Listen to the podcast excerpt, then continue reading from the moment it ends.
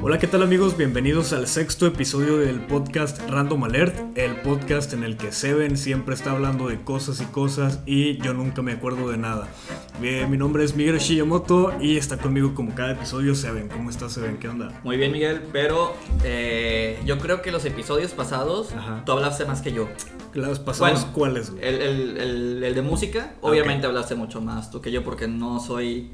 Soy un iletrado en esos temas, a diferencia que tú ya conoces pues aquí la, la escena eh, regia y que estás muy metido en esto de la música. Y eh, pues bueno, eso es de lo que vamos a hablar el día de hoy. Lo que habíamos comentado, creo que lo comentamos en el podcast pasado, que íbamos a hablar de eh, tus viajes. Sí, eh, habíamos comentado que no íbamos a poder grabar la semana pasada porque yo tuve dos viajes estos últimos dos fines de semana. Por ese motivo adelantamos dos capítulos, dos episodios. Por ahí si se acuerdan algunos, pues grabamos por, por adelantado y queremos platicarles, bueno, quería yo platicarles este, cómo, cómo nos fue, cuál fue la experiencia de mi grupo, Primavera Club. Y pues de paso platicarles ahí de otros viajes que hemos tenido, este, experiencias, consejos que les pueda llegar a dar, este, y no sé, digo, yo creo que puede ser interesante para ustedes que les pueda contar a alguien de adentro cómo, cómo, cómo, cómo es la se vive dinámica. todo la dinámica, Exactamente. sí. Porque digo, muchas veces eh, vamos a los conciertos y pues solo los vemos en el momento que están tocando, si a veces, si a veces una pequeña convivencia afuera, pero ya después de eso no sabemos la logística Así y es. lo que implica, porque vaya, o sea, no es solo ir, ir y tocar, es, es- se requiere planeación. Se requiere planeación, se requieren muchas cosas. Claro que no les voy a poder revelar todos los secretos de la magia Pues sí, no, que, no. que están detrás de un show, este, o no sé, otros detalles que pues no les puedo comentar. Pero lo que sí se puede, pues aquí lo vamos a estar platicando. Este, antes de iniciar, Seven, quería platicar sobre este, la gente que nos ha, que ha preguntado por el, por el episodio. Este, antes de empezar a grabar te comentaba que una amiga mía, este, Yasmín Contreras, un saludote, pues nos preguntó que por qué no habíamos subido episodio. Otro chavo también, este, amigo de nosotros, Gerardo. Gerardo Castañeda también nos preguntó.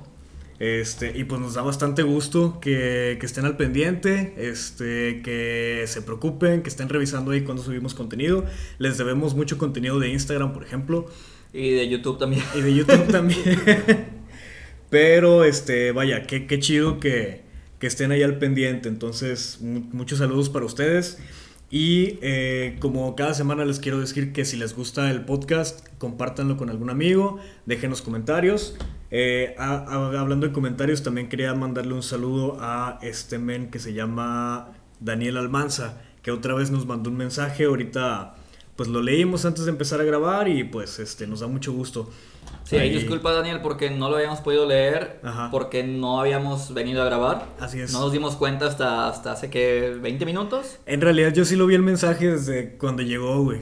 Ah, ok, ok, ok. El, el mensaje lo mandó Daniel hace dos semanas, pero yo quería que fuera como... Sorpresa, vaya, o sea, que, Sí, lo, que, lo los reaccionáramos entre los dos, eso, o sea, que es. los dos lo escucháramos, lo leyéramos al mismo tiempo. Sí, o sea, que si, que si Daniel nos estaba, nos estaba mandando la chingada, pues nos diéramos cuenta al mismo tiempo, o si era comentario buen pedo también, pues fue un comentario un buen pedo y pues nos llevamos la misma impresión, este Seven y yo. Y pues bueno, esa era una pequeña... Pequeña introducción a lo de, a lo de hoy, el, tema es. y los, los comentarios previos a, ya poder adentrarnos a lo que son tus, tus viajes. Eh, también quería comentar que pues se vienen algunos, algunos pequeños cambios. La ventaja de que llevamos poco con el podcast es que nos da tiempo de experimentar y poder encontrar algo que sea del agrado eh, pues para más gente y también de las personas que ya nos escuchan poder expandir un poco lo que estamos haciendo, que ya después les avisaremos qué es lo que, qué es lo que vamos a hacer. Eh, no es tanto un cambio en la forma en que hacemos el podcast, sino es contenido extra. Así es, eh, como les habíamos platicado el primer episodio, el, pues realmente no planeamos muy bien cómo iba a estar el, pues el tema del podcast. Sí, fue de un día para otro, sinceramente. Exactamente, simplemente no queríamos esperar y dejar más tiempo pasar. Sí, porque muchos proyectos se nos han ido a la basura por decir, ¿sabes qué? La siguiente semana o Ajá. cosas por el estilo, que es algo que también, digo, es, es un consejo que deben de tomar en cuenta ustedes, simplemente háganlo. O sea, si tienen algún plan, lo que sea, pues la mejor forma de lograrlo es, es empezar. Así Muchas es. veces hasta ahí se quedan, o sea, no ni lo empiezan. Y van a fracasar, digo, no, no lo digo por mala onda, pero las cosas no van a salir bien, bien a la primera siempre, entonces sí es importante intentarlo. Suena cliché y suena comentario motivacional, pero Pues es el, importante el- el fraca- intentarlo. el fracaso es parte del aprendimiento, o sea, es. no hay éxito sin fracasos. Es correcto, y en este caso, pues Evan y yo la estamos cagando un Estamos chingo con- fracasando. con el podcast, pero pues ahí está saliendo a flote y pues ahí vamos viendo cómo sale. Perfecto. Eh, bueno, en este caso, Miguel, ya quieres. eh, bueno, primeramente platícanos. ¿Dónde estuviste estos dos fines de semana que no nos vimos? Ok, el fin de semana eh, anterior, que fue el 12 de octubre, toqué eh, con mi grupo en el Tecate Comuna. Tecate Comuna es un evento que se lleva a cabo en Puebla y es uno de los eventos más grandes de la ciudad, me parece que junto con el Katrina, que también creo que es de Tecate. Este, Tecate Comuna fue eh, un evento con headliners como Caifanes, The Offspring, Juanes, Maldita Vecindad, The Drums y Cultura Profética. Son los, los headliners.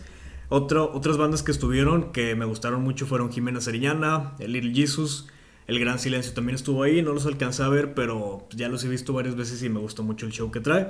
Y otras bandas, este, pues más, más, más a nivel local, más a nivel como lo que tocamos nosotros, Ajá. que son este Triciclo Circus Band. No sé si la conozcas. Creo que ya me habías pasado música de ellos, no recuerdo bien. Es- Tocaban algo así como que. Carnival o Circus, ¿no? Sí, sí, traen este instrumentos como trombón, tuba, banjo, Ah, este... De hecho, creo que ellos empezaron tocando en plazas, este, no sé de dónde sean, pero ellos empezaron tocando así como caracterizados de mimos. Ah, qué divertido. Sí, este, y tocaban en una plaza y la gente los grababa y se empezaron a hacer ahí un poquito más famosos. Entonces ellos estuvieron ahí en, el, Ok. en el Tecate Comuna. Este, nos tocó abrir el escenario Comuna, que es el escenario como independiente Ajá. donde estuvieron las bandas pues sin, sin, sin contrato discográfico y, y ondas como tal. Tocamos a las 3 de la tarde. Pero bueno, ese es el momento ya de llegar a De tocar. llegar, sí. Eh, ¿Hubo alguna otra banda más de aquí de, de Monterrey? De Monterrey estuvieron los Dreams. Ok, Los- de- creo que sí vi una foto que subieron los de primavera junto con los de, de- de los Dreams. Sí, sí, sí. Estábamos ahí, nuestro camerino estaba enfrente del de ellos, entonces ahí estábamos platicando con ellos. Este, de Monterrey, pues el Gran Silencio, como te decía. Y me parece que ya. Sí, nada más, el Gran Silencio y Dreams y pues nosotros. Estaba una banda que se llama Francisco el Hombre, que son brasileños, me parece que también Ah, tocan, muy chido. Y estuvimos platicando con ellos. Este, pero bueno, lo que yo les quería platicar es cómo es pues la planeación, o no cómo es la planeación, simplemente pues cosas que van pasando cuando tienes una banda de nivel como Local. nosotros que apenas va creciendo, que apenas se va inmiscuyendo en este tipo de eventos que son muy masivos. Bueno, aunque ya, ya no se pueden considerar ustedes como locales. Digo, porque pues estar yendo a, otros estados a tocar, dijeras tú, es algo de una sola ocasión, una vez al año o algo por el estilo, pero están teniendo... El año pasado, ¿cuántos viajes hicieron? El año pasado hicimos creo que dos viajes, a- bueno, aquí a Saltillo, que está, los que no sepan, está aquí como hora y media de Monterrey, y creo que llegamos a ir en noviembre a la Ciudad de México a tocar Ok. ahí en el, en el... Ah, no me acuerdo cómo se llama este bar, ahí luego, les, luego les digo. el, este, este año ya cuántos llevan. Ah, este año sí, sí nos dimos vuelo, tocamos primero en Pal Norte, Sí, pues, que es, pues es la, la neta, yo creo que es el evento más grande. más grande de música, al menos aquí en la, en la región. Ajá, y en el que hemos estado nosotros, porque más grande a lo mejor el Vive Latino. Ah, sí, sí, sí, pero... Este, que por ahí se están echando un tiro, ¿eh? Sí. De hecho, este año, a los comentarios que yo escuché, es que a la gente le gustó más el, el line-up del Pal Norte que el de Vive Latino. Y generalmente Vive Latino trae muchísimo, bandas muchísimo más grandes. De los headliners de este Pal Norte, ¿quiénes, ¿quiénes fueron? Híjole, se te va a volar, Bueno, de los, de los que tú recuerdas así eh, rápido. se te va a volar el sombrero, güey. Estuvo Carlos Santana. No, pues sí, eso ya es. Eso ya es. Ese güey tocó en Woodstock, güey. Tocó con Janis Joplin, tocó con, con Jimi Hendrix, ahí se andaba metiendo LSD con estos güeyes atrás en el camerino. Es un viejón con historia, güey. Sí, o sea, inclusive para, para que lo conozca un iletrado de la música como yo, digo, es porque sí es una persona obviamente de renombre. Claro. Aparte, eh, creo que también de las que yo, yo recuerdo que vi porque vi los, ¿cómo no ver los pósters aquí? Sí, Que sí, estaba sí. el cuarteto de Nos también. Sí, estuvo el cuarteto de Nos.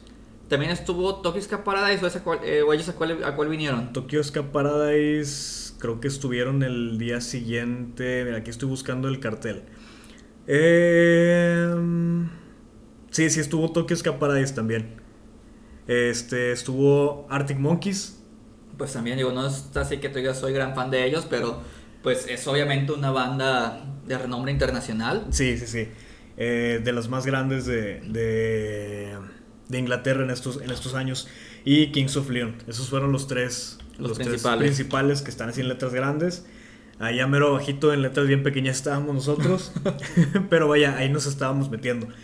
Eso fue en marzo. Después estuvimos en Monclova. Ajá. En un evento que empezó aquí en Monterrey que se llama Typical Fest. Sí, sí, sí, lo, sí los- de hecho creo que tocaron la típica fest que fue aquí fue en Nuevo Sur, ¿no? Sí, Ok. fue en, una- en la Plaza Nuevo Sur, que es una plaza comercial con un estacionamiento muy grande. Este, y esa vez estuvieron Darius, que es un rapero. Estuvo, creo Cultura que. creo que también me habías dicho. No, no, no, ¿No? Cultura. Cultura no. Cultura estuvo en este evento del Tecate Comuna hace dos semanas. Ah, ok. Eh, pero aquí en, aquí en el Nuevo Sur, en el Atypical Fest, estuvo Los Vientos Roots, que son otra banda de reggae. Ajá. eh, New Lion Ska y Grupo Marrano, que fue creo, creo que el, el headliner. El headliner, sí. sí. Sí, yo decía que, ay, pinche banda no la voy a ver, pero ya bien pedo, güey. No, y hace honor a su nombre, es atípico ver Ajá. reunidas esas bandas. Exacto. Que yo creo que también por eso se hicieron tan, tan importantes esos eventos porque ves, ves bandas muy diferentes de unas Sí. a otras y pues es la forma de captar la mayor cantidad de público posible. Sí, sí, sí. Y algo que me gustó mucho este año, tanto como el pasado, más bien es- el año pasado, tanto como este, es que pues tocamos nosotros cuando apenas estábamos cre- creciendo a, a- a como vamos ahorita, al ritmo que vamos ahorita. Ajá. De hecho, ellos nos invitaron a tocar antes de que estuviéramos contemplados en otros eventos tan grandes. Vaya.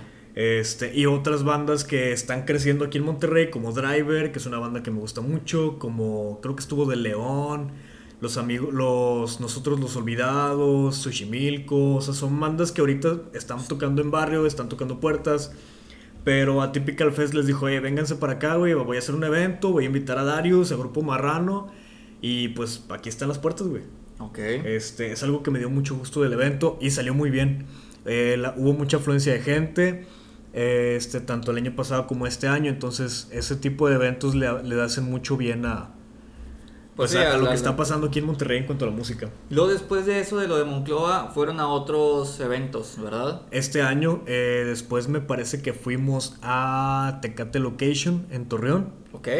Este, ahí estuvo Drake Bell. Sí. Estuvo, comentado. Ajá, Café Tacuba, Siddhartha, que ya les había dicho que es uno de mis artistas favoritos. Caloncho y una chica muy talentosa de Venezuela que está radicando aquí en México que, es- que se llama Laura Guevara. Ahí ya no lo he escuchado. Eh, no, es, es, es muy underground. Me parece que en Venezuela sí tiene ya su renombre, Ok. pero ella se está queriendo vender su producto aquí en México y pues apenas se está dando a conocer. Se las recomiendo mucho, Laura Guevara trae una muy buena onda en su música, este, muy positivo, muy así, muy merenguero para bailar.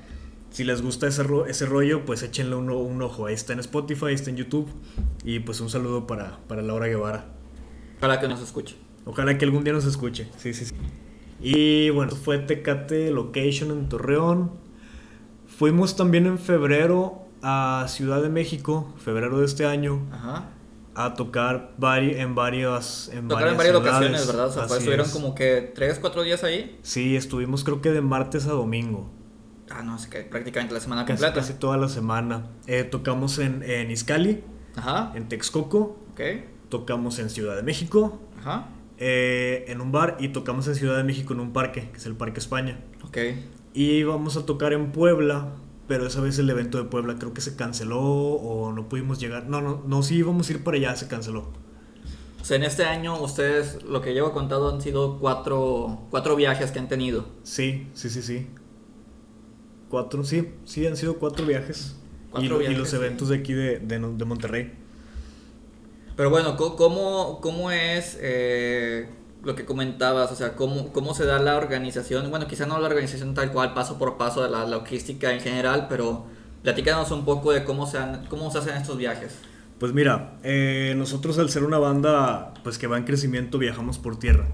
Ok, o sea, ustedes tienen que ir en auto. Tenemos que ir en auto, en este caso somos 12 personas, 8 músicos y 4 staff. Sí, es la broma que siempre hacen de primavera, que son Sí, muchos. La misma broma de siempre, que es una banda del recodo, güey, que si Marvel contra Primavera Club. Este, somos, somos 8 y aparte traemos 4 de staff, entonces tenemos que ir en un vehículo grande. Vamos en un vehículo, en una este, Toyota Hiace, creo que se pronuncia, Ajá. que es una van para 15 personas, pero vamos súper apretados. Sí, imagino, o sea, ahí tienen, pues va- va- van las 14, las 12 personas más todos los instrumentos, todos los cables, todo. Exacto, va- llevamos pues guitarras, bajo, teclado, pues, mi trompeta, los, este, los platillos de la batería, aparte el equipaje, traemos una maleta y una mochila de, de mano, entonces sí es muchísimo espacio, o sea, las, las tres espacios que sobran de, de asientos no Son- suficientes para poner todo el equipaje. Sí, me imagino, pues es equipaje para 12 personas. Así es, Porque también, o sea, se tienen que llevar un cambio de ropa y todo eso. Claro, y por lo general estos viajes los hacemos de tres días. Es decir, por ejemplo, eh, a Puebla y a Guadalajara son alrededor de 10, 11 horas Ajá. de camino. Eh, en Puebla, por ejemplo, tocamos el sábado, entonces salimos el viernes. El viernes en la noche, No, el viernes en la mañana. en la mañana, ok. Salimos aprox a las 6, 7 de la mañana y nos aventamos las 12 horas de camino. Llegamos a Puebla en la noche, cenamos algo, nos echamos unas cheves y al otro día es tocar Ajá. y al tercer día es Regresarse. el regreso, así es. Prácticamente nos aventamos 24 horas de trayecto este, y pues en dos días separados. Sí, eh, yo estoy seguro que mucha gente pensará que, ah, bueno, pues el, el- la renta de la camioneta, porque creo que no es de ustedes, la gasolina y todo eso por tierra, mucha gente a pensar que, bueno, pues es más barato si lo compras con tiempo, irte en avión. Pero lo que no toman en cuenta es que todos los instrumentos que tienen que subir es, Ujú. es un sobreequipaje muy grande, Sí. es un costo muy elevado, así que, pues no, lo que costea es, es irte, Es irte calle, por tierra. Por tierra, sí. A lo mejor bandas más pequeñas, güey, a lo mejor bandas con más lana. También, sí, sí. Pues tuvimos problemas técnicos con la computadora, amigos, pero ya estamos grabando de nuevo. Este, ya no me acuerdo ni en qué nos quedamos, güey. Nos quedamos, estamos hablando de la parte de eh, las bandas con más lana que se pueden costear ir en Ah, avión. ok, También sí. porque son menos. Sí, sí, sí, porque son menos, porque pues tienen un poquito más de afluencia económica. Este, pero pues nosotros somos una banda numerosa. Este, y nos vamos por tierra. Este, bueno, Ok, nos quedamos en eso, pero ¿qué, ¿cuál era el punto? El punto era que, eh, bueno, el viaje es, es largo, el viaje Ajá. es pesado. Son este 12 horas de camino, por ejemplo, a Puebla. Y en el caso de nosotros, el día que llegamos un día antes del evento, tenemos que quedarnos en un Airbnb. Ok. que es un hospedaje casero. Para los Sí. que no conozcan, que yo no conocía hasta hace como un año, Airbnb es como Uber, pero de los hoteles. Sí, ahí tú puedes rentar una habitación o tu casa entera para, pues digo, para viajeros que usan esa, esa aplicación. Digo, tengo un compañero del trabajo que se ha ido a Japón y cuando se vaya usa el Airbnb, dice que Ah, sale sí. muy, muy barato. Es muy barato. Este, hemos, nos hemos hospedado 12 personas en lugares decentes. Este, obviamente el lugar no le falta nada. Eh, por alrededor de 1200, 1300 pesos. Por las 12 personas. Por las 12 personas por noche, güey. Ah, no manches, está muy, muy barato. Así, así fue en Puebla cuando fuimos a, a Ciudad de México, que fue también por gastos por nuestra cuenta. Este, así nos quedamos toda la semana, digo de martes a sábado o algo así, domingo. Eh, y nos ha salido bastante económico, entonces ahí vamos a empezar con ese tip. Eh, viajen barato, si van a viajar, este, para empezar sí les recomiendo mucho que viajen. Sí. Viajar para tocar es una cosa bien chida. Es, bien chido estar conociendo gente. Este, en el caso de nosotros, pues vamos, em- vamos empezando a, a hacer público nuevo. Este, y pues es muy gratificante ver que haya gente que te diga, oye, me gustó lo que hiciste, güey, qué chido que viniste desde tan lejos. Eh, te voy a buscar, voy a seguir tu música. Entonces es, muy gratificante, a pesar de que es un esfuerzo muy fuerte, es- valga la redundancia, este, a pesar de que a lo mejor tienes que al principio meterle tu, de, de tu bolsa, pues háganlos, así vale la pena. Sí, aparte yo creo que pues muchas bandas iniciaron así, ¿no? O sea, Claro. poniendo dinero de su, de su bolsillo porque pues no, no puedes empezar siendo exitoso, al Ajá. menos no la mayoría. Mucha gente pues sí tiene suerte o ya tiene dinero de antemano y pues tiene muchas facilidades. De lo que me habías comentado de, de conocer la gente de, de, otros, de otros lados que te digan, ¿sabes qué? Pues yo escucho tu música, me gusta y me alegra que hayas venido. Cuando fuiste allá en tu primer viaje de estas, de estas dos semanas, que fuiste a, a, Puebla. Puebla, sí. Recuerdo que me mandaste una, un mensaje por WhatsApp de que, ¿sabes qué? Alguien de Puebla me dijo que escucha el podcast. Sí, güey, un, un, chavo, ya terminamos de tocar y nos bajamos del escenario y a platicar con la gente. Y no se me ocurrió preguntarle su nombre, güey, pero me dijo de que, oye, escucho tu podcast, me gusta mucho, está bien chido y la neta no lo dejes de hacer. Este, carnal, si estás escuchando esto, un saludo, mándame un mensaje ahí por la página para saber quién eres. Sí, para tenerte identificado. Para tenerte identificado porque en ese momento no se me ocurrió, no se me ocurrió, simplemente le, di un abrazo, güey. Bajaste del escenario y, y también seguramente había mucha gente aparte de él. Sí, sí, sí, había gente ahí, pues nos estaban pidiendo fotos y la chingada. Pero, eh, pues sí, me dio mucho gusto que esta persona me, dijera esto. Y a Panqueya Fabi, que, bueno, Ibrahim y Fabi, que tienen ellos su podcast, también hubo gente que les dijo que los escuchaba y pues vaya, sí, sí, está bien chido que haya gente que además de seguir lo que haces con tu grupo, pues te siga en otros medios. En otros medios, en otros proyectos que tienes y pues un saludo, muchas gracias para Algún día vamos a hacer nuestra gira, pero del puro podcast. Del puro podcast, sí. podemos ir aquí a Apodaca, güey San Nicolás. Apodaca está media cuadra. San Nicolás está como a dos. Dos cuadras, güey, sí. Y si ya nos aventuramos, podemos ir a Escobedo. Nada, es mucho gasto, güey. o sea, sale como en 200 el Uber. Sí. no, pero sí, sí. Síganos recomendando para que algún día hagamos una gira, una gira de podcast. De hecho, hay podcasters que ya se avientan giras. Sí, de, de hecho, también parte por lo que empezamos este podcast fue porque empezamos a escuchar al menos yo me animé porque empezamos a escuchar el podcast de Leyendas Legendarias. Ah, cómo no. Y pues bueno, ellos eh, están haciendo gira. Sí. Y ellos, donde van, agotan las, las, las localidades. O sea, vinieron a Monterrey o van a venir, no recuerdo. Creo que ya vinieron. Creo que están ahorita o mañana, güey. Eh, no, están ahorita, güey. Están ahorita. Sí, sí. Y, pero los boletos se acabaron inmediatamente. Te voy a contar algo que me pasó, güey ellos dijeron un día antes de que empezara la venta de boletos que se iban a vender en el lugar, en el escocés. Sí.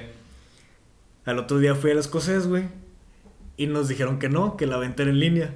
Sí. Entonces entré a la página de internet de boletos, güey, y ya no había. Ese mismo día se acabaron los boletos. Abrieron otra segunda fecha para mañana, creo. Ajá. Y ya no había boletos también. En ese rato que la anunciaron se acabaron. Sí, pues digo, la, es, eso te, te, te, da una indicación de qué tan importantes ahorita son los...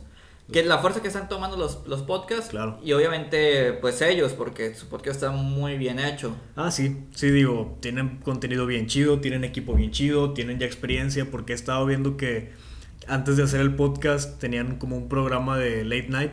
Sí. Este, y pues ya tenían ahí varios años haciendo late night, entonces ya había gente que los conocía. Pero lo que hacen ellos está muy chido y pues Qué chido que les esté yendo también. Eh, ellos suben su podcast todas las semanas, los días miércoles. Ajá. Nosotros lo hacemos los días martes en... Y lo intentamos hacer todos los días martes. Sí. Así que, digo, después de escucharnos a nosotros, váyanse al día siguiente a escuchar el de, el de Leyendas Legendarias.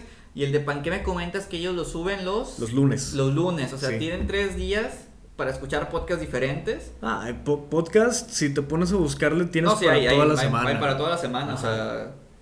Yo, pues yo no soy, yo no sigo tantos podcasts, pero sí de repente escucho uno, de repente escucho otro. Los que sí sigo bien fielmente es el de leyendas Ajá. y el de pues Panqué.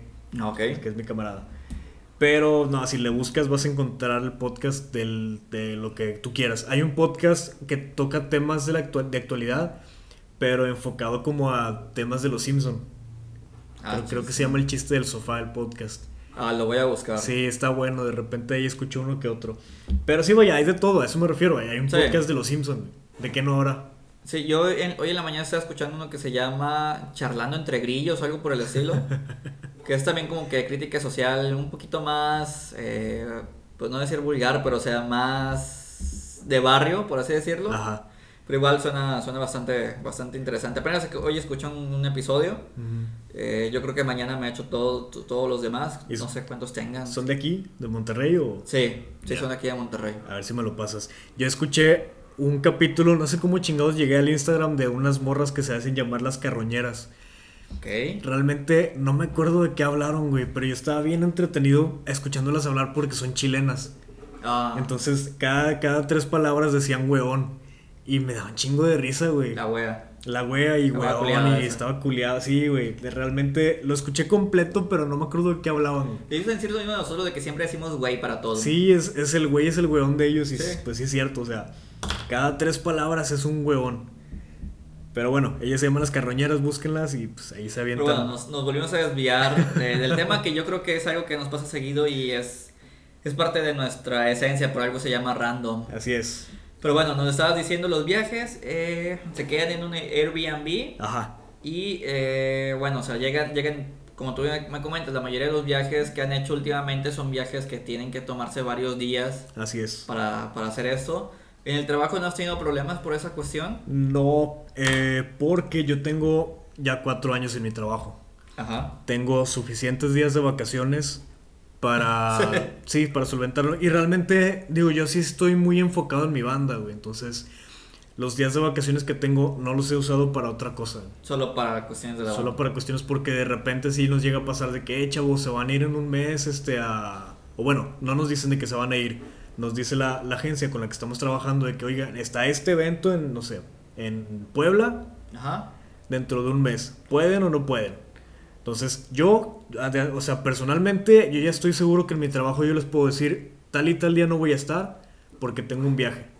Y no me van a estar ahí cuestionando de que no, es que pues no tienes los días de vacaciones o es que tal o cual cosa. O sea, yo ya tengo asegurados mis días por la antigüedad que tengo en mi empleo.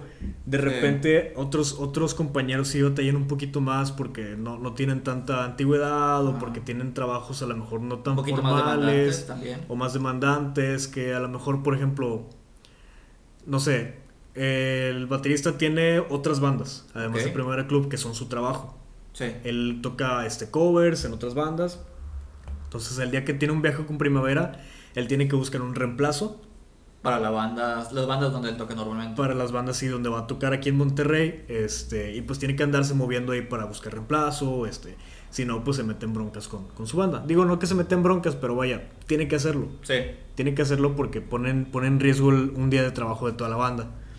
Eh, sí, es, sí es complicado en ese aspecto para algunas personas, digo, para mí no se me ha complicado, pero sí hay- es algo de tomarse en cuenta. Pues sí, digo, la, la logística, pues ya no solo es del, del viaje en sí, sino la logística de previa Ajá. para 12 personas. Así es. es. es algo bastante complicado.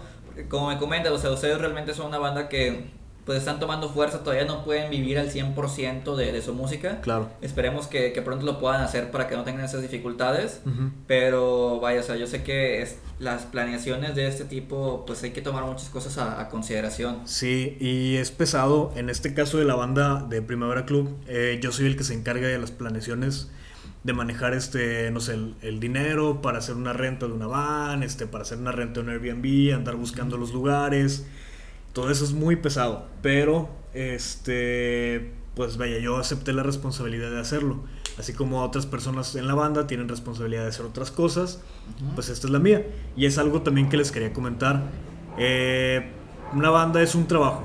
Sí. Una banda, claro que a ti te encanta tocar, claro que si, si la música es tu pasión, pues lo vas a hacer con todo el gusto del mundo, pero requiere un trabajo. O sea, simplemente con el hecho de conseguir un instrumento, comprarte un instrumento, tomar clases, practicar, todo eso es dedicación, esfuerzo y tiempo.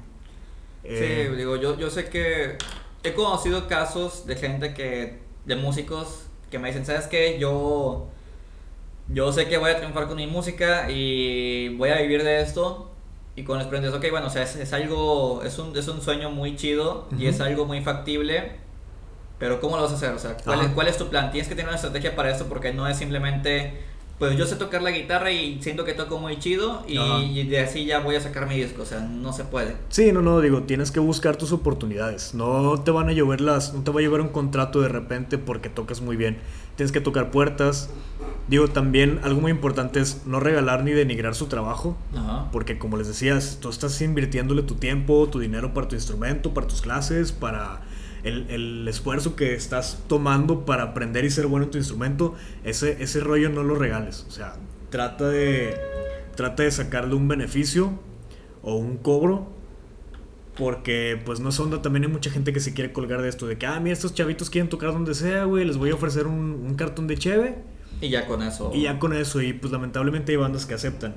Que digo, a veces Bueno, se tiene que- que hacer, güey. Es que muchos te dan la, la, la promesa, como he visto últimamente en Facebook, de que muchos clientes te dicen, ah, es que te pago con. Te estoy pagando con. ¿Cómo Con se dice? exposición. Con exposición. Ajá. Sí. Y es como que, pues, en, en algunas ocasiones, bandas que van empezando muy, muy apenas, yo creo que sí lo toman por necesidad. Sí, Y pues sí, digo, aquí, si te quieres ser reconocido, pues te tienes que exponer ante, ante un público. claro. Pero yo creo que también ahorita ya hay muchas facilidades en, en redes sociales que Ajá. no se ocupa tanto eso. No, hay gente que sigue bandas por, por, por internet. Digo, que por ese medio las conoce y pues es un muy buen medio para empezar a hacer tu público. Sí. Como tú decías, como yo decía más temprano, perdón, ahorita hace ratito, a veces sí es necesario de repente ir a tocar este, para exponerte. También si sabes que el lugar va a tener mucha gente o que va a tocar alguna Sí. otra banda más, más grande que trae, algo- trae más público, pues está bien, digo, hay que hacerlo. Pero trata de ir- irte vendiendo cada vez un poquito mejor y cada vez un poquito más caro, porque si no, como les decía, hay gente que se cuelga de eso y pues vas a estar así mucho tiempo si no sabes defenderte. Sí, una pregunta, ¿cu- cuán- ¿cuánto es lo que le dedican de, de planeación, de preparación antes de cada viaje? Por lo general, más o menos un mes. Un mes, ok. Un mes antes yo me pongo a buscar Airbnbs, me pongo a buscar este renta de camionetas, que lamentablemente he tenido malas experiencias con la renta de vehículos. Como, como que, ¿nos puedes platicar un caso? Sí, por ejemplo, cuando fuimos a Torreón, Ajá. yo fui a una oficina donde rentan vehículos, tenían ahí afuera cuatro vans muy chidas, o sea, bien cuidadas, este, listas para rentarse. Y hago el contrato, ya les pago un adelanto. Y el día que les pago el adelanto, que ya era una semana antes del viaje, me dice el señor, oye, nada más que esta troca tiene placas de Morelia. No tiene placas de servicio de servicio de transporte o algo así me dijo. Ajá. Entonces, si los llega para algún policía o un federal, no le digas que rentaste la van. Es más, el contrato que firmamos no te lo lleves. Porque si te lo llevas y te lo encuentran, si te van a revisar la mochila, que de repente pasa, y te encuentran un contrato y se dan cuenta de que la camioneta no es no está De servicio. de servicio, te la quitan y a ver cómo le haces. Ok. Entonces, ese, ese pedo me lo dijo una semana antes de irnos y en una semana ya es muy No difícil consigues. encontrar. O, digo, aparte ya le había pagado un adelanto, ya no contaba con el dinero para buscar otra van. O si la encontraba, le iba a encontrar más cara. O a lo mejor no en tan buenas condiciones. O a lo mejor me salían con otra chingadera peor. Sí. Este, entonces, todo el camino de aquí a Torreón, que son cuatro horas y media, cinco horas. Pues yo, con el pendiente. yo iba preocupado, sí, este, estaba con el pendiente de verga, o sea, hay retén, si de repente nos para, nos para algún federal, este, pues no sé, aparte yo soy muy nervioso, sin- sinceramente. Sí, sí lo sé. ¿Ya ha pasado que los, que los pare algún federal en alguna ocasión? Sí, de hecho es común, en cada viaje es casi casi de fuerza, Ajá. sobre todo porque ven una, una- un vehículo grande Sí. y ahorita que están con los rollos de, del- de los, de los controles migratorios, es más frecuente que te paren, creo yo. ¿Y Pero no han dicho, Eva, ¿tú te parece indocumentado o algo por el estilo? No, no, afortunadamente no nos ha tocado. Aparte te piden tu IFE, la muestras y ya. Ya, ok. Bueno, tu INE. Yo tengo la costumbre de seguir diciéndole IFE. Sí, yo también, digo, estuve veintitantos años diciéndole Sí, IFE güey. como para que le cambien una letra que suena casi exactamente igual. Ajá. Digo, batallo No, mucho para... Tengo todavía la- la- esa costumbre. Pero no, o sea, aparte nos han tocado oficiales pues buena onda, que yo creo que sí es casi regla general, que te detienen y ahí platican contigo de que, ah, ¿qué onda chavos? ¿De dónde vienen? ¿O para dónde van? ¿O qué hacen? ¿A qué se dedican? Ah, son músicos, ¿dónde tocaron? O, o sea, ¿qué onda? ¿Cómo les va? Eh, de repente sí nos ha tocado alguno que otro oficial medio, Medio mamón. medio mamón, medio más serio, pero igual pues no, Nunca, pues o sea, no- nunca he tenido problemas con ellos. nunca tenemos problemas con ellos. Este, además siempre pues cuidamos bien cómo vamos vestidos, o sea, vaya, para no vernos así muy muy descuidados, por, por ejemplo, otros otros aspectos que no los voy a decir así en micrófono, Sí. pero que hay que tener cuidado si se imaginan de lo que estoy hablando, pues muy bien por ustedes. Sí. Este. Y sí, otra experiencia, otra cosa que les quería comentar o platicar. La vez que fuimos a Ciudad de México, que estuvimos casi una semana allá, tuvimos un problema muy grande que yo estuve preocupado la mitad del viaje. ¿Por qué? Eh, antes de llegar, bueno, cuando rentamos el Airbnb, yo le pregunté al, al que nos rentó, oye, tenemos una camioneta, vamos a llegar por tierra, necesito saber si tienes estacionamiento. Y me dijo el señor, el edificio no tiene, pero aquí a, aquí a la vuelta hay un edificio donde te cobran 200 pesos por noche o algo así. Ok. Y tú puedes dejar ahí la camioneta y pues obviamente sin problema está cuidada. Resulta que llegamos al Airbnb, llegamos a Ciudad de México, nuestra pinche camión para 15 personas. Y el estacionamiento que nos decía el señor, nos dijeron, oye, ¿sabes qué? Tu, tu camioneta está muy grande, güey. No la puedes dejar aquí adentro. Entonces, ese, ese día que llegamos fue que, ah, güey, verga, vamos a buscar otro lugar. Buscamos otro estacionamiento y nos dijeron lo mismo. Buscamos otro y nos dijeron lo mismo. Y no pudimos dejar la camioneta en ningún estacionamiento. Lo tuvieron que dejar en la calle, en un parquímetro. Tuvimos que dejar en la calle y no había parquímetros. Era el centro histórico, era como el centro de aquí de Monterrey. Pero en chido. Pero en chido y malandro a la vez. Espero, espero que nadie se ofenda por esto, pero sí estaba muy, muy malandro. O sea, sí nos dijeron que tuviéramos mucho cuidado de andar por allá. Este, y pues sí, nos pasó que donde dejáramos la camioneta, al día siguiente había una persona ahí haciéndonos de pedo, que porque no nos podíamos estacionar ahí. Y era de que nos ponían carros enfrente y para que no sacáramos la troca y nos pedían dinero para poder sacarlo. Era de Pero eran, eran los mismos vecinos, civiles, por así decirlo. No civiles, o sea, por ejemplo, si les dejabas enfrente un negocio que es relativamente entendible, pues eh, el vato del negocio ahí tenía sus, sus, su gente que, que cobraba el piso. Si lo dejabas en una calle este, que no tenía negocios o que era, no sé, un edificio, había un viene viene que llegaba y te decía de que, ¿sabes qué, carnal? Yo aquí te cobro y tú no te puedes ir si no me pagas. Vaya, pero pues eso sí es muy malandro, o sea, pues no es nada legal. No es legal, pero pues son las leyes del barrio, güey. Sí, me imagino que si le dices a la policía como quiera, ya, ya va a servir. Ya están comprados, güey. Sí. Sí, digo, nos metemos en temas medio turbios, pero así, así funciona el barrio, güey. Así funciona México en muchas partes. Así funciona México. a, lo mejor incluso aquí en Monterrey también hay lugares donde te aplican eso, güey. Sí. Lamentablemente, como te digo, no había parquímetros. Entonces, por ejemplo, llegábamos a tocar a la 1 o 2 de la mañana. Era buscar un lugar donde creyéramos que no iba a haber pedo.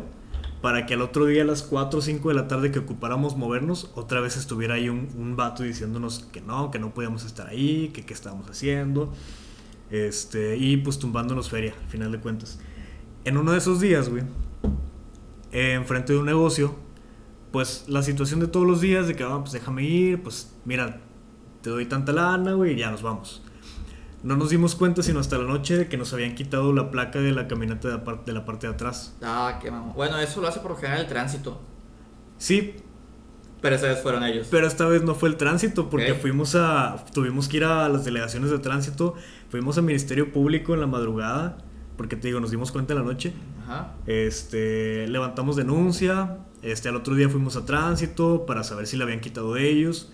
Y no, no tenían registro de ninguna placa de, de pues, con las condiciones que yo les platicaba. Ajá. Entonces, pues sí nos dijeron, probablemente se las quitó algún...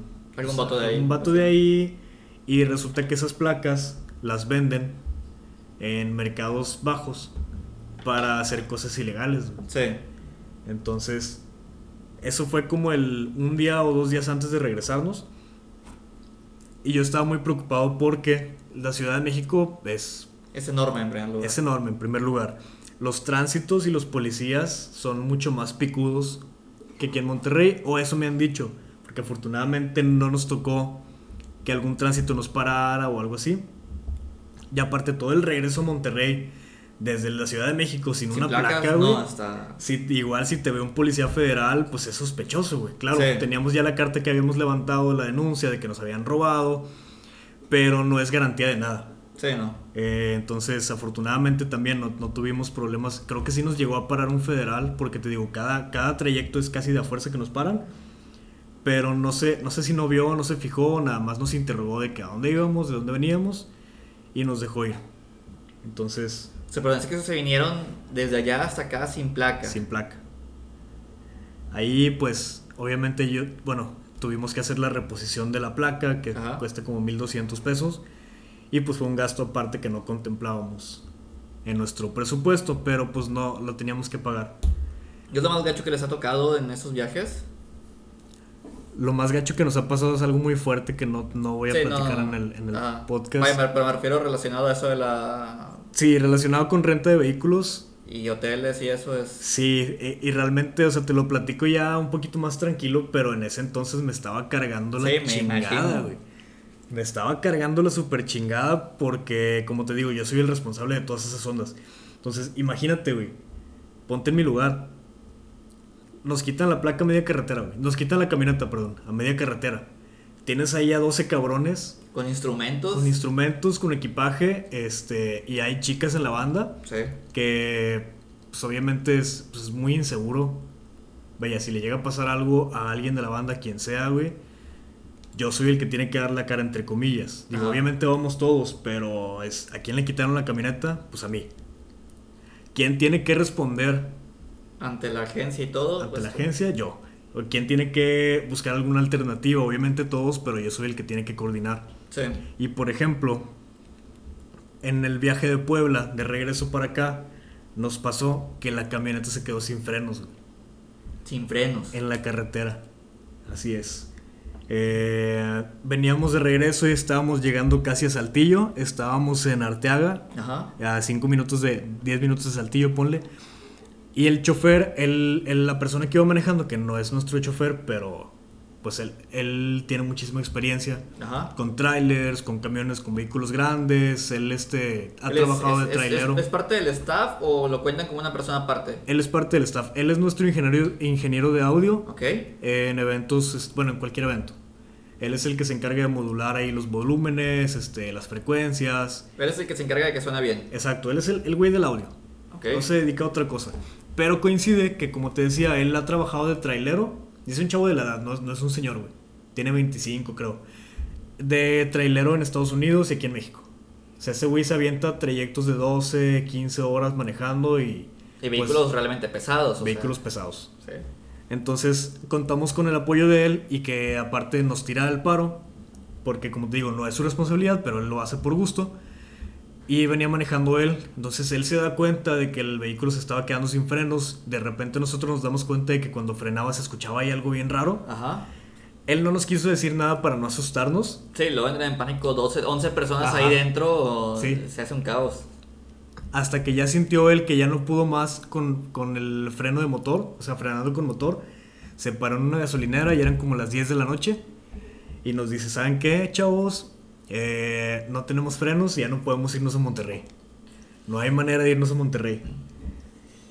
Y pues bueno, este, ahí lo que tuve que hacer es hablar con el seguro. Ajá. Digo, cuando rentas un vehículo, afortunadamente Bien, tienen que venir asegurados. tienen que venir asegurados. Que también eh, el seguro a veces te lo dan parcial o te lo dan total. Ajá. Que en este caso, chavos, prevénganse y paguen el seguro completo, que no es mucha diferencia. Por lo general son 200, 300 pesos por día de diferencia. Y la verdad, en un Sí, pues, caso te- extremo de un como apuro este, como esto, sí. Ajá, pues sí, no sabes qué es lo que te va a pasar. ¿Qué digo? Fue falla técnica del vehículo. Con el seguro, el medio seguro, yo creo que sí me lo cubrían. Ajá. Pero no sabes qué te va a pasar, entonces eh, prevénganse. Y luego que viene, va, fue la grúa o algo por el estilo, fue un mecánico. Eh, pues ya era de noche, güey. Este, hablé con, el, con la chica que nos rentó la camioneta. Y me dijo, oye, ¿sabes qué? Nada más anda jalando un güey de los de flota, que es de los que se encarga de, de arreglar estos asuntos. Total, tuvo que despertar a otro güey que ya estaba en su casa. Sí. Y fueron por nosotros dos personas. Ahora, eh, tampoco tenían ya otra, otra van para 15 personas. Entonces fueron por nosotros en dos camionetas para 8 pasajeros. Ajá. Y pues nos tuvimos que regresar en, pues, en dos vehículos dos aparte. vehículos. Pero, como te decía, primero tenían que llegar ellos a la oficina de Monterrey, Ajá. recoger los vehículos y luego ir por nosotros a Arteaga, Coahuila. Que bueno, o sea, me comentas que estaba a unos cuantos minutos de Saltillo, unos 20 minutos. Sí, pero pues esperamos ahí como dos horas y media. Sí. a que llegaran a que llegaran los vehículos. No nos cobraron nada aparte, simplemente fue pues el susto, la preocupación, la espera y el frío, porque estaba fresco ya. Sí. Este. Pero al final de cuentas, pues ya llegamos a salvo, llegamos Oye, como a pero las qué, 2, qué 3 bien, de la qué- qué mañana. bien que les pasó estando cerca de Monterrey. Oye, sí, güey. Fíjate que nos pasó en el momento ideal porque de Saltillo para acá la carretera está muy empinada o Sí. está muy, o sea, vaya Sí, para arriba o para es- abajo. Es, es una carretera muy. Es conocida por ser muy peligrosa. Sí. Hay accidentes ahí casi a diario. De las veces que he ido a Saltillo, yo recuerdo siempre haber visto un auto volcado o un choque así considerable.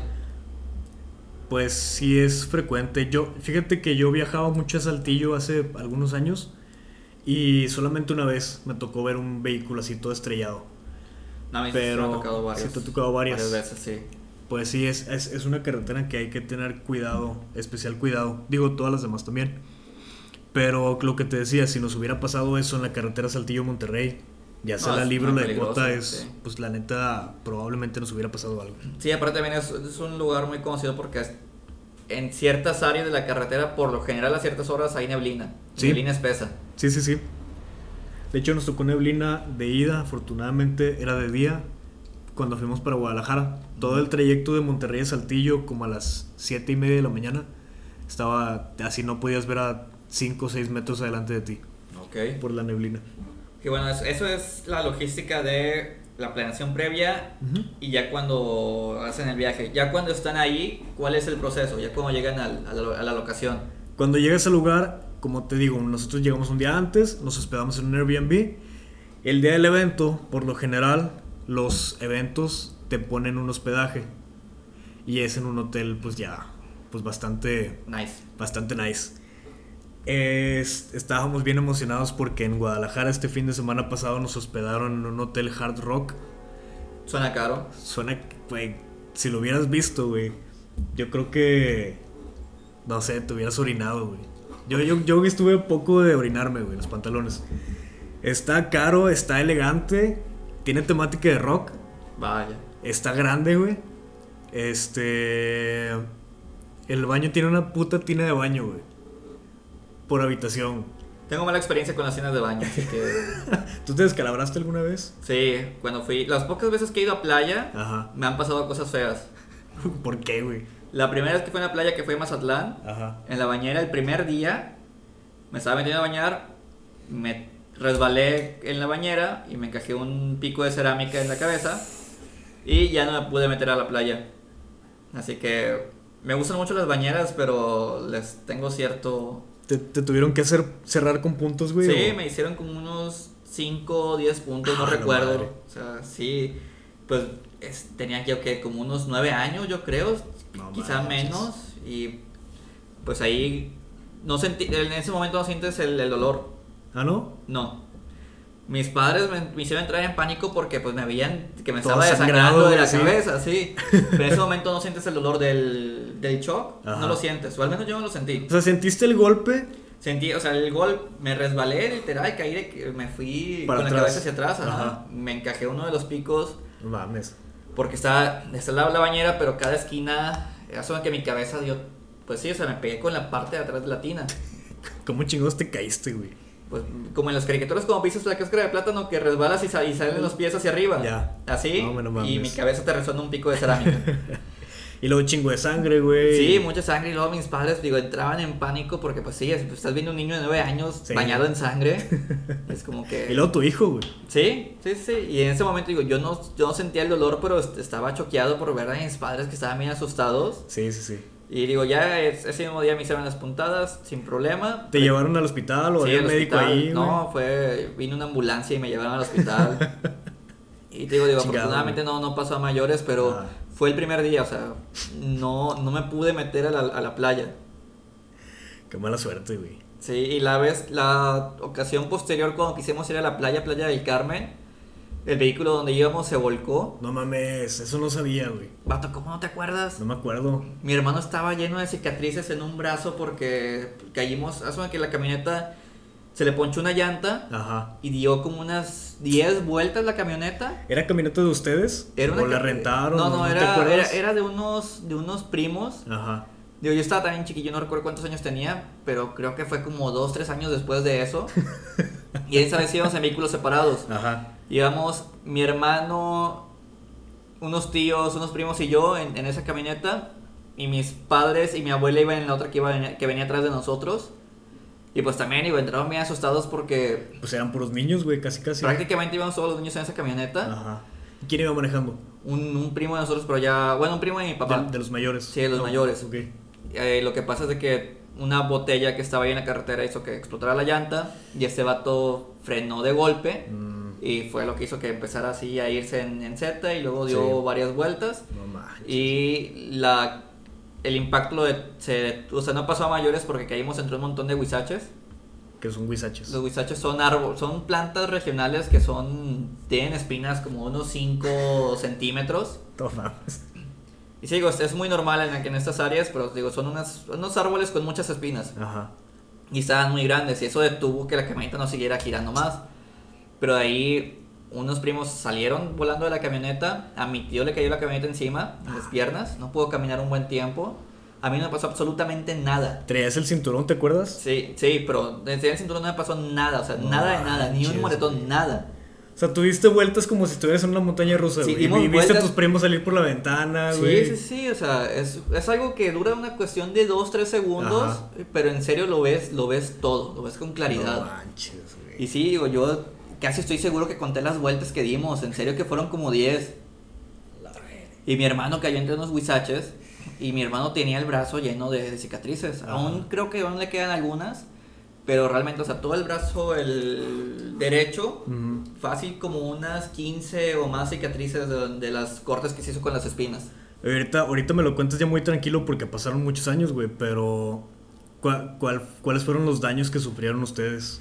Digo, yo absolutamente nada, en serio, nada. No mames, güey. Nada de nada, nada. Ni un, ni rasguño, ni un moretón, nada. Buena suerte y traer el cinturón de seguridad, güey. Es muy importante. No, sí, tráiganlo porque es lo que me salvó. Ajá. Definitivamente. Y los demás también lo traían, la Ah, mayoría. neta.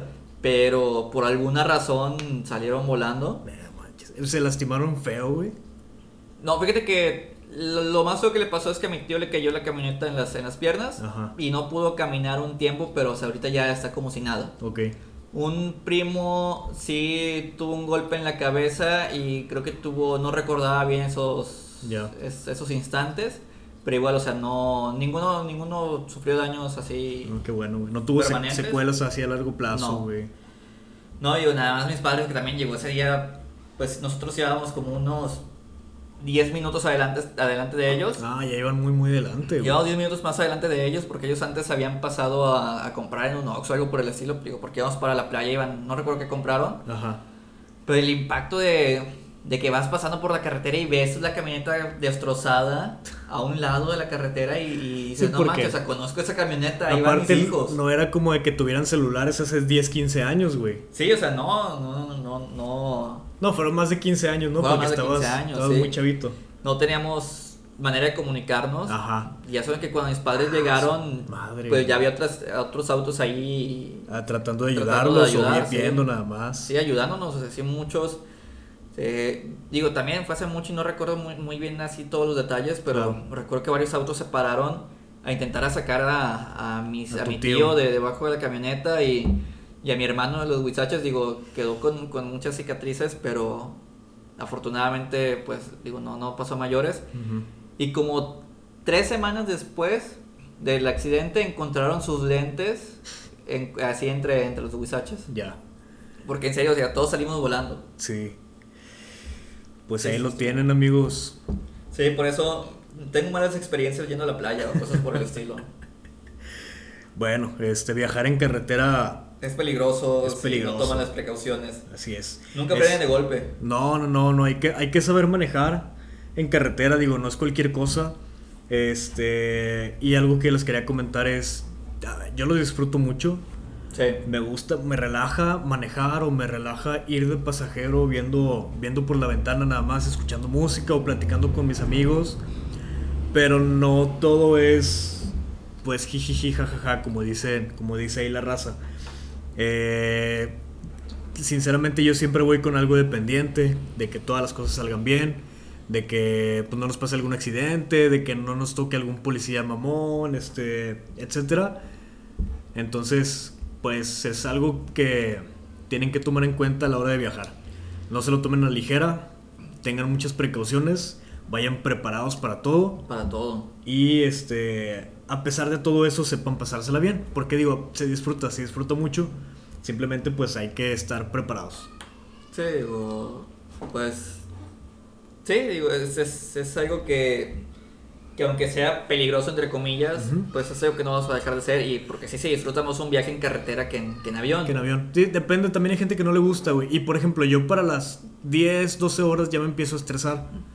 Pues sí, pero te pones a descansar un rato y, y otra vez sigues, ¿no? Ajá. No, no, no de manejar, güey, de, de ir encerrado en la camioneta. Ah, O sea, sí, sí te llega, sí llega a ser estresante. Si son viajes de 5 o 6 horas, sin pedos.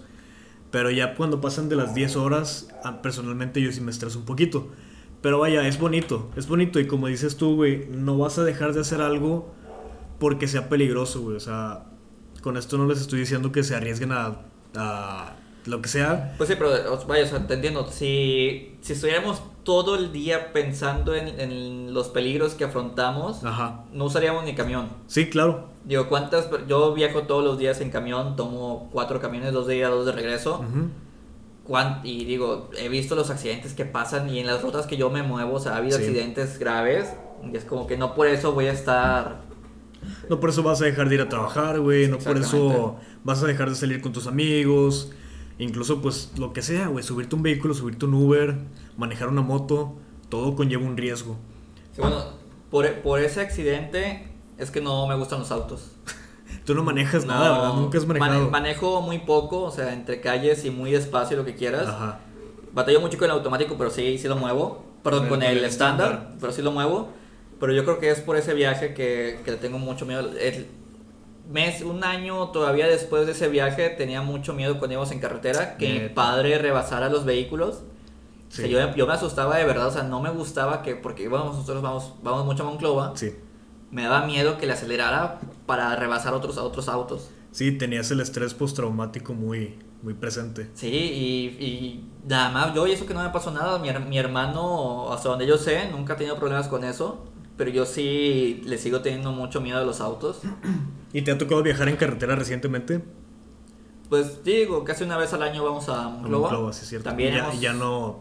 te No, o sea, ya, ya ahorita no, como si nada, pero eh, en esos primeros años sí tenía mucho, mucho miedo de que acelerara para, para pasar a cualquier auto. Ajá. Porque creo recordar que así fue como, como le explotó la llanta. Ah, Le rebasaron un auto, no vio la botella que estaba ahí, le reventó la llanta y fue lo que ocasionó todo. Ya. Creo que fue eso, no recuerdo exactamente eh, con exactitud el antes del accidente, Sí, claro. pero pues sí, digo, por eso no, no se me da acercarme a los autos. Pues sí. Pero ya pasaron muchos años, ya estás mejor. Sí, güey. ya. Y ahora sí es como objetivo aprender a manejar bien. Eso dices cada año, güey, y nomás no. Llevo diciendo eso desde los 18, ya tengo 27. Así es. Eh, pues bueno, yo creo que ya debemos estar casi por cerrar el episodio. Ya estamos casi rayando la hora de podcast. De contando la interrupción que tuvimos ahí porque la computadora de repente decidió apagarse. No, pero ya, o sea, grabado llevamos prácticamente la hora. Casi casi una hora. Así que no, no pasa. Es el promedio de lo que tenemos el podcast. Siempre Exacto. queremos que sean un promedio de una hora con una desviación de estándar de 10, 20 minutos. 20 minutos, sí. Pues bueno, entonces vamos a ir cerrando. Este, pero bueno, pues como, como les platicaba, como pudieron haberse dado cuenta, cada viaje que hemos tenido yo con mi banda, pues siempre ha habido algún detalle. Siempre No, ha habido luego algún detalle. también hay que, que recordarles que pues tienen muchos otros viajes por delante. Ajá. Eh, sé que algunas cosas ustedes no las pueden contar ahorita por, por cuestiones de, de logística y por los eventos, confidencialidad. Ajá. Pero yo, sé- yo supongo que ya tienen viajes programados. Sí, eh, bueno, teníamos un viaje que no puedo decir para dónde ni de qué motivo era, que es- lamentablemente se canceló. Ajá. Este, y era el otro mes. Pero ten- la- este próximo sábado, Ajá. que es 26, me parece, de, de octubre, Sí. vamos a estar tocando en Saltillo. Ok. Para si alguien nos está escuchando de, de ahí de Saltillo, este, vamos a estar en el Ampersand tocando con Noa Pinopalo, que son una banda también de aquí de Monterrey, que les está yendo muy chido. Y pues escúchenlos, este, yo se los recomiendo mucho. Y en, vamos a tocar en el Estado de México el 23 de noviembre, si no recuerdo mal. Vamos a estar ahí con otras bandas muy curiosas como Ed Maverick, como Longshoot. Ok, de Ed Maverick, sí, ahí lo he visto por memes. Lo conozco por memes. Sí, es un caso muy especial Ed Maverick. Ok. Este... ¿Qué les puedo decir amigos? Ustedes saben quién es. Yo lo que les puedo decir es... Pues el mame híjole, un mame, si lo haces consciente y no para lastimar, pues está gracioso hasta cierto punto. Ajá. Pero, sinceramente, yo me pongo en el lugar de, este chavo, Ed Maverick, y realmente él no tiene la culpa de, de todo lo que le está, de todo el mame que le están tirando, de todo el hate que le está tirando. O sea, el, el vato no es, no es particularmente malo él toca un, estilo de guitarra tranquila y este, pues una voz tranquila, entonces como que eso a la gente le da risa o no le parece, pero sus canciones tienen lo suyo. Sí. Y digo, yo te digo que me pongo en su lugar porque a mí no me gustaría que si yo saco una canción mía te este, igual, y, me traten igual, pues vaya, obviamente. Vaya, también hay, hay, que tomar en consideración que no toda la música es para todo tipo de gente. Exacto. Y es lo que. El mame, que el hate que se está haciendo es porque no toca lo que la gente quiere que toque. Claro, claro, pues un caso con Ned Maverick. Este, respeten chicos, respeten lo, que hace la gente, respeten el esfuerzo que les toma, respeten todas las artes. Sí, porque digo, así con, con todo ese hate que se le está tirando, pues... Eh, digo, el, el, chavo, el chavo está saliendo adelante. Exacto, digo, al final de cuentas es un chavo que está haciendo lo que le gusta y pues como les decía, a lo mejor si a ti te gusta pintar, güey, si, te gusta hacer cuadros, no te va a gustar que alguien llegue y te diga, ah, pinche cuadro está bien culero, güey, eres un puñetas para pintar, güey, no vales verga, retírate. Pues obviamente no, digo, ah, vamos a, vamos a fomentar las artes, las artes, la expresión, este, y obviamente si, si tú no eres bueno al principio, pues puedes tratar, puedes mejorar y también no le vas a gustar a todo el mundo. Sí, aparte no, es como si estuviera como si estuviera haciendo algo malo, como si su mensaje que estuviera a través de su música fuera algo algo negativo. Así es. Sí, si no si no te gusta, a lo mejor simplemente no es de tu gusto, pues no lo escuches y ya. Evítate andar de hater, evítate pues lastimar a alguien. Simplemente porque te parece gracioso o porque no te gusta lo que hace. y pues bueno. Pues bueno, vamos a despedir este sexto episodio. Vamos a finalizar por hoy. Ya empezó a llover. Sí, no sé si se escuche en el micrófono, pero ya empezó la lluvia. Este, y me parece que es un indicador de que ya tenemos que irnos a la chingada. Muchas gracias por escucharnos como cada semana. Este, muchas gracias por dedicarnos el tiempo. Muchas gracias por pasarnos sus comentarios. Por ahí nos comentaba un chico que él nos había puesto para poner para dormir. Sí. y que a la mera hora se le quitó el sueño porque le gustó mucho lo que estábamos hablando, entonces... También lo que nos dijo un, este Gerardo en la mañana que él estaba... Ya se había acostumbrado a que los martes escuchaba nuestro podcast mientras trabajaba. Sí. Y de repente nos subimos, le quedamos mal y pues ahí nos reclamó. Pero pues vamos a tratar de que no vuelva a pasar esto. Este, así que estén al pendiente. Quiero mencionar que este va a salir ya el día de mañana, que mañana es miércoles, 23. Ajá. Y el siguiente, el siguiente habíamos comentado que por las fechas, que saldría el martes 29, pues queremos hacerlo de, terror, un especial. Así es. ¿Qué te parece, güey? Se me está ocurriendo ahorita, igual si no es buena idea, dime, güey. Eh, que nos mande la gente alguna anécdota. Ok. Este yo quería platicarte este, cosas que me han sucedido a mí. Sí, digo, vivimos algunas cosas interesantes. Así es, tanto tú como yo. Eh, pero si alguien más quiere contarnos algo que les haya pasado, eh, mándenos un mensaje y aquí lo platicamos. Sí, me parece muy bien. ¿Te parece Platicar las historias de las personas Ajá. y a ver qué, qué podemos sacar de, de, eso. Así es. Pues bueno, esto va a ser el próximo martes. Eh, pues les deseamos que tengan una muy chida semana, muy, chido media semana y fin de semana. Y pues nos estamos escuchando la siguiente semana. Bueno, nos vemos. Gracias. Adiós.